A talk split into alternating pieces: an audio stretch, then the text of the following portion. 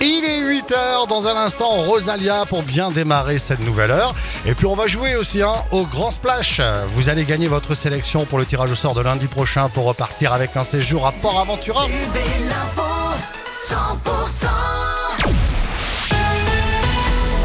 Ce qu'il faut retenir de l'actualité chez nous, c'est avec Cécile Gabod. Bonjour Cécile. Bonjour Fred, bonjour à tous. Le thermomètre va encore s'affoler en ce début de semaine sur le Tarn et le Lauragais. Le Tarn et la Haute-Garonne sont toujours en vigilance orange canicule. Une cinquantaine de départements sont ainsi concernés. Aujourd'hui sur le Tarn, les maximales seront comprises entre 37 et 40 degrés. 40 degrés notamment sur le Gaillacois. Euh, bref, on sera en plein cagnard, un terme de chez nous pour désigner les fortes chaleurs. Et le saviez-vous, la langue occitane du territoire territoire gascon jusqu'en Languedoc regorge de petites expressions qui colleront parfaitement avec cette période caniculaire. Petit tour d'horizon avec Jean-Brice Brana du Congrès permanent de la langue occitane. D'autres qui sont euh, valables euh, un peu partout euh, dans la zone de, la Languedoc. Le Carmas aussi, qui est une, chaleur accablante.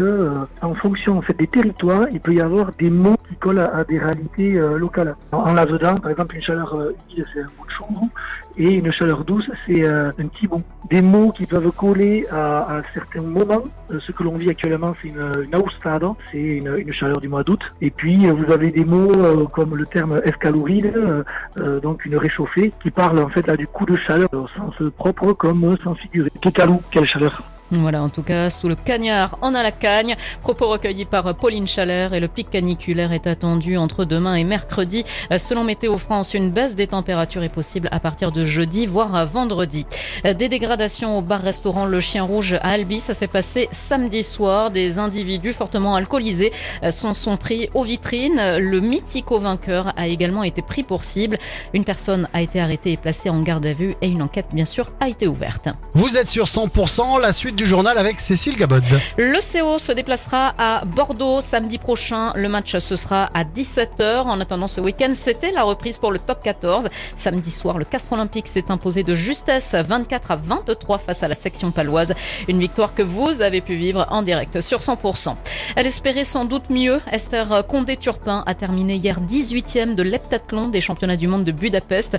La jeune femme licenciée d'athlète Nord-Florentin pouvait espérer être dans les 10 ou 15 L'association Triple A propose à partir de ce jeudi une quinzaine de concerts le long de la vallée du Tarn, troisième édition de son festival Baignade Sauvage.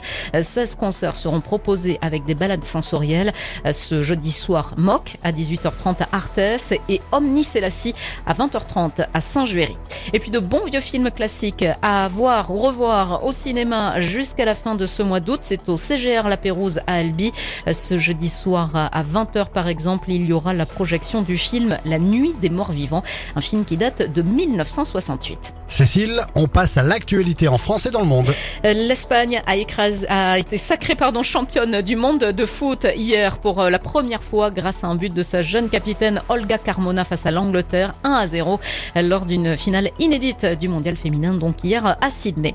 Après le feu géant dans les Pyrénées-Orientales la semaine dernière, l'inquiétude dans les Hautes-Alpes, un incendie s'est déclaré hier soir sur les hauteurs de la commune de Chanous. À la nuit tombée, une centaine d'hectares ont été euh, détruits par les flammes. Et puis Joe Biden attendu aujourd'hui à Hawaï après les catastrophiques incendies qui ont fait plus d'une centaine de morts il y a deux semaines sur l'île de Maui. En tennis, au terme d'une finale dantesque, le Serbe Novak Djokovic est parvenu à renverser le numéro 1 mondial Carlos Alcaraz en 3-7 pour s'adjuger le Master 1000 de Cincinnati. Donc euh, c'était ce dimanche. Et puis notez euh, que euh, le TFC, donc les Toulousains, ont tenu en échec donc le PSG samedi soir. Score final un partout.